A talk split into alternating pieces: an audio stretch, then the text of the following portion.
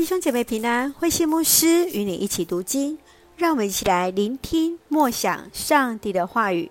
历代志上十三章到第十四章，上帝的临在。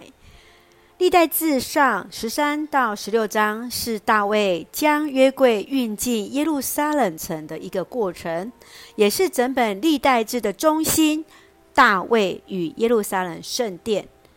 十三章，大卫向所有人民宣告，要将约柜来迁入耶路撒冷城，因为约柜全体以色列人是他们共同关心的事情。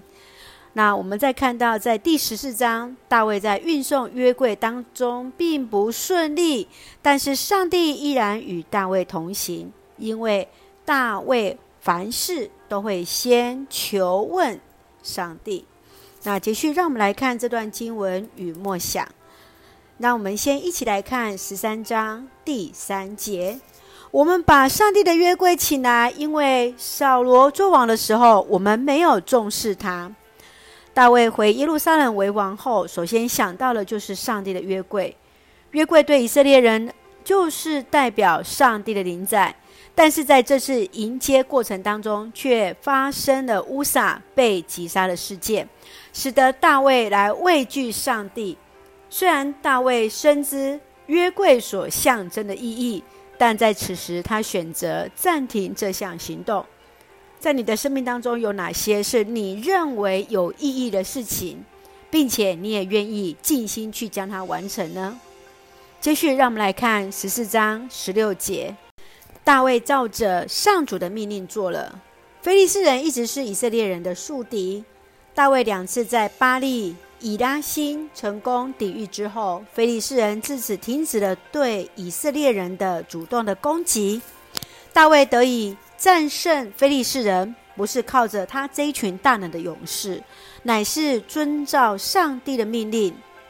当你在做重要的决定，或是做一些重要的决策时，你会如何来求告上帝呢？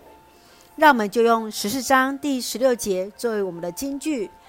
大卫照着上主的命令做了，大卫就照着上主的命令做了。愿我们也尊主为大，按照上帝的命令而行。愿主的灵与我们同行，来明白上帝的心意。就让我们用这段经文作为我们的祷告。亲爱的天父上帝，感谢上帝保守我们一切平安，感谢上帝为我们的生命带来许多的美好。